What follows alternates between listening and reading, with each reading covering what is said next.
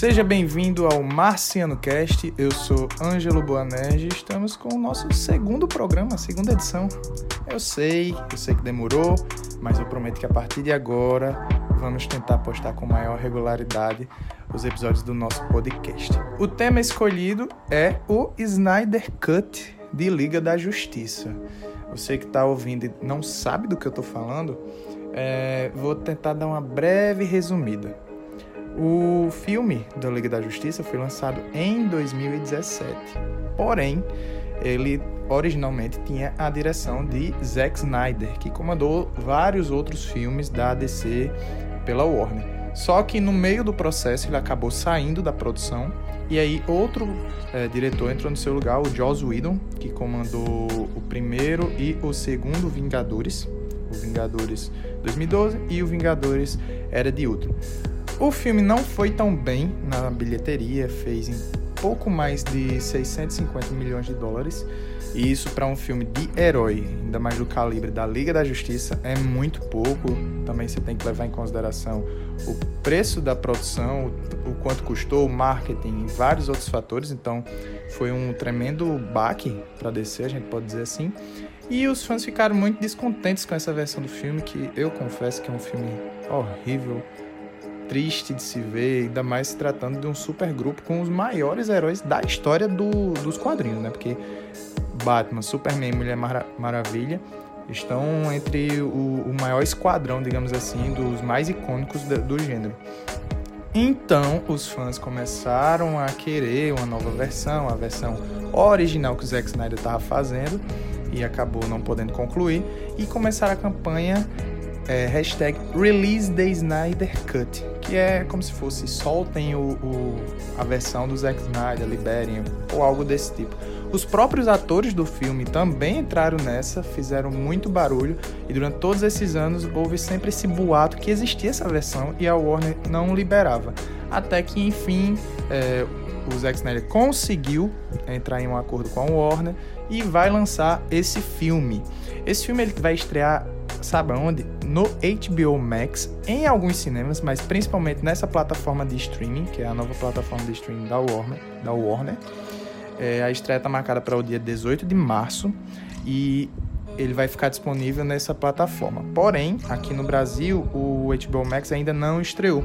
Então, o filme vai ficar disponível para aluguel, um aluguel digital, até o dia 7 de abril partir do dia 18 de março até 7 de abril, você pode alugar e assistir o filme, porém o valor ainda não foi revelado, então não sei quanto que vai custar esse filme para você assistir. Mas se você quiser saber quais plataformas é, o filme pode ser alugado, a gente fez tem uma notícia no nosso site com várias opções que a Warner é, divulgou recentemente. Entra lá em omarciano.com.br que você vai ter tudo detalhadinho de onde que você pode assistir esse filme. Bom, e o filme também vai estar tá no HBO Max no Brasil a partir de julho, que é quando esse serviço de streaming vai chegar aqui no país. Então, eu já resumi um pouquinho né, do que, que é a história do Snyder Cut, mas ela é um pouco mais nebulosa. Por quê?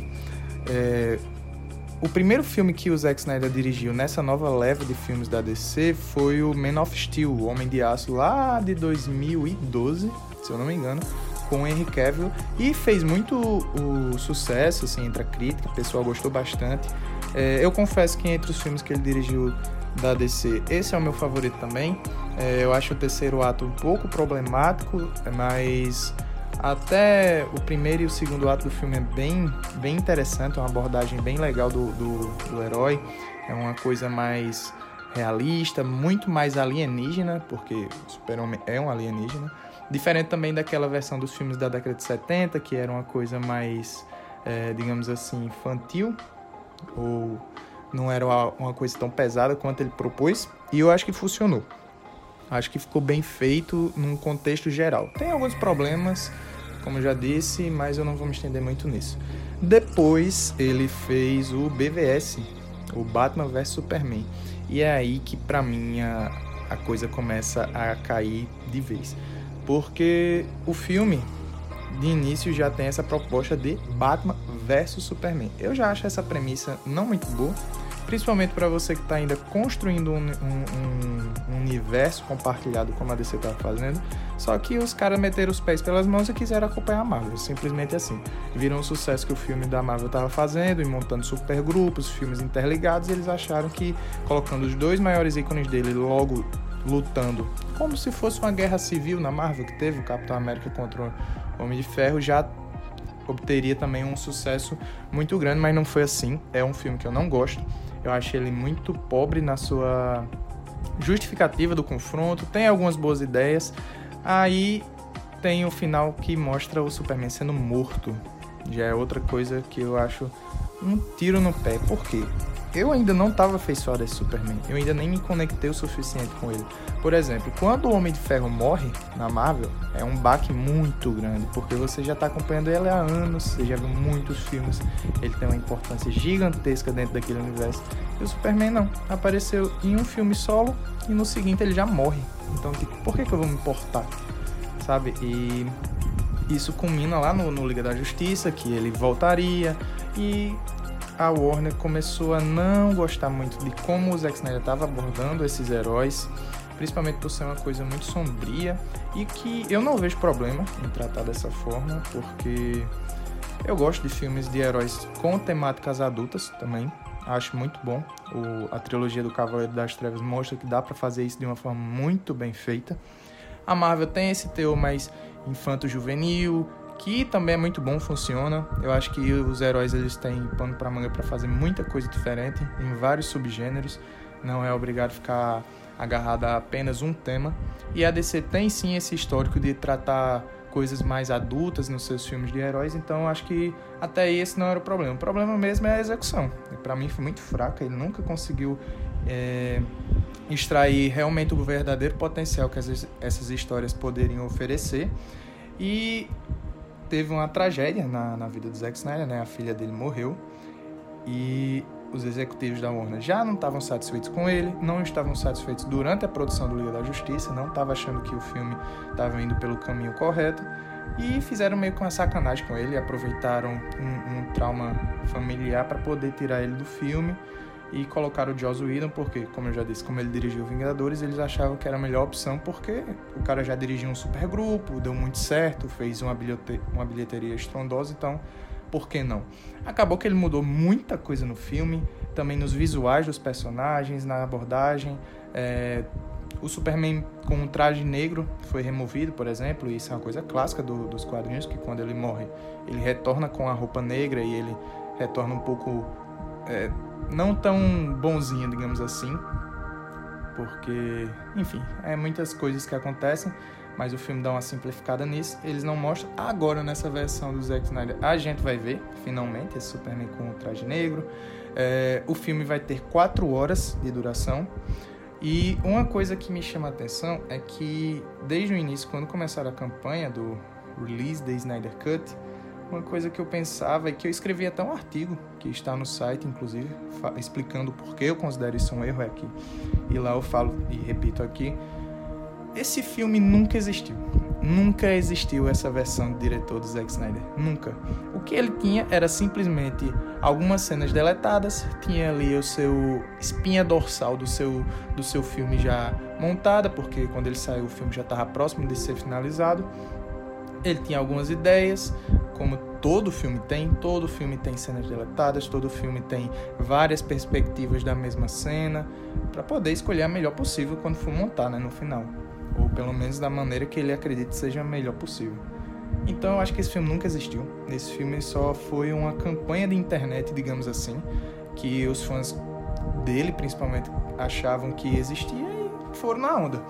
E isso prova também, isso é, é eu posso provar dessa forma também que, que nunca existiu, porque saíram várias notícias de que ele precisou chamar os atores de volta, filmou cenas extras. Então, por quê? Ele queria fazer a sua versão, mas ele não tinha esse material suficiente. Então, ele teve que é, gravar várias coisas para poder montar. Uma coisa positiva já nesse, nesse filme que com certeza a gente já viu em fotos, é, no material promocional e nos trailers, é o visual. Melhorou muito, e muito mesmo próprio Lobo da Steppe, o Darkseid, que não havia sido mostrado no primeiro filme, inclusive, ficaram muito melhores, mas uma coisa assim surreal. Mas também o critério tá lá embaixo, né? É meio complicado a gente é, não, não ter algo melhor, porque o, o, original é muito ruim. E eu acho que esse filme vai ser melhor do que o filme 2017, embora seja o mesmo filme, apenas por uma visão diferente. É bom reforçar isso. Não vai ser outro filme. É o mesmo filme, só que por uma perspectiva diferente dos dois diretores. Vai ser melhor, não tem como não ser melhor. Aquele filme é muito ruim para qualquer um conseguiria fazer um trabalho melhor, uma coisa mais vibrante. No trailer a gente já sente que tem aquela pegada do Zack Snyder, tem aquela endeusação do Superman, transformando ele no Messias, tem aquelas slow motions, tem aquele visual exagerado. E que aqui eu vou desabafar, eu não sou um, um grande fã do Zack Snyder. É, ele fez 300, é um filme bacana, fez Watchmen, que eu também acho um filme legal, mas é, em matéria de visual, ele sempre trabalhou bem. É um eu dou esse crédito a ele, é muito bonita a fotografia que ele coloca nos filmes, ele tem um bom gosto para esse tipo de coisa. Só que eu acho que ele exagera muitas vezes na mão, pesa, ele não sabe dosar direito e, e, acaba ficando um filme carregado, sabe?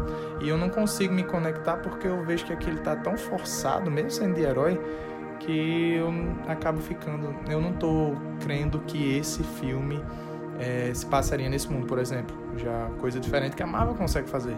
Por mais que esteja invasão alienígena, é, monstros, poderes para todo lado, você ainda consegue acreditar que aquilo é palpável, aquilo poderia acontecer na Terra em que vivemos. Outra coisa que vai ter no filme é a volta do Jared Leto como Coringa. Se você não lembra, no filme 2016, Esquadrão Suicida, é, o Jared Leto interpretou o Coringa. Foi também uma coisa tenebrosa. Eu não julgo tanto ele. É, ele não teve tempo, de tela, não teve tempo para desenvolver o seu trabalho. O personagem não teve lá uma, uma um bom desenvolvimento. Foi completamente jogado ali apenas pelo nome do personagem ser muito forte, né? O Coringa. Mas teve outras coisas também. É, o filme lá do Esquadrão Suicida também surgiu dessa mesma coisa, uma coisa mais pesada, sombria. E aí os executivos da Warner decidiram mudar, transformar aquilo numa malhação, porque é o que se tornou. E o resultado, para mim, é o pior filme disparado da DC. Aquilo ali tem que se esforçar bastante para fazer algo tão ruim. E agora ele vai voltar com um visual bem diferente, com cabelo longo, é, sem as tatuagens, ainda bem, e também com a maquiagem mais borrada, é, semelhante ao que o Heath Ledger tinha lá no Cavaleiro das Trevas, né? E o, o Coringa, até então, a gente viu que ele aparece numa cena que é o sonho do Batman, que ele já tinha, o Zack Snyder já tinha dado uma pincelada lá no Batman vs Superman, e agora ele vai aparecer novamente, mas agora no sonho do Batman, e que durante o trailer a gente percebe que o Cyborg também está dentro desse sonho, a gente não sabe muito bem como que essa cena vai funcionar. Eu já achei o visual muito bom, eu acho que tem tudo para que o personagem também tenha um desenvolvimento um pouco melhor e a gente finalmente veja como o, o Jared Leto trabalha esse, esse vilão, é o meu vilão favorito entre todas as histórias de tudo, não só dos quadrinhos. Eu acho o Jared Leto um ótimo ator, sempre achei. Então, se der, é, der tempo e espaço para ele trabalhar um pouquinho o personagem, eu acho que pode sair algo bom disso aí. Porque esse é um grande erro da Warner com seus heróis, né? Não, eles não desenvolvem, eles queriam pegar a Marvel e acompanhar, mas eles não tiveram paciência para isso.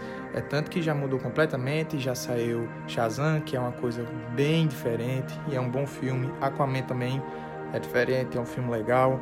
É, Aves de Rapina, que me surpreendeu muito, eu acho um ótimo filme.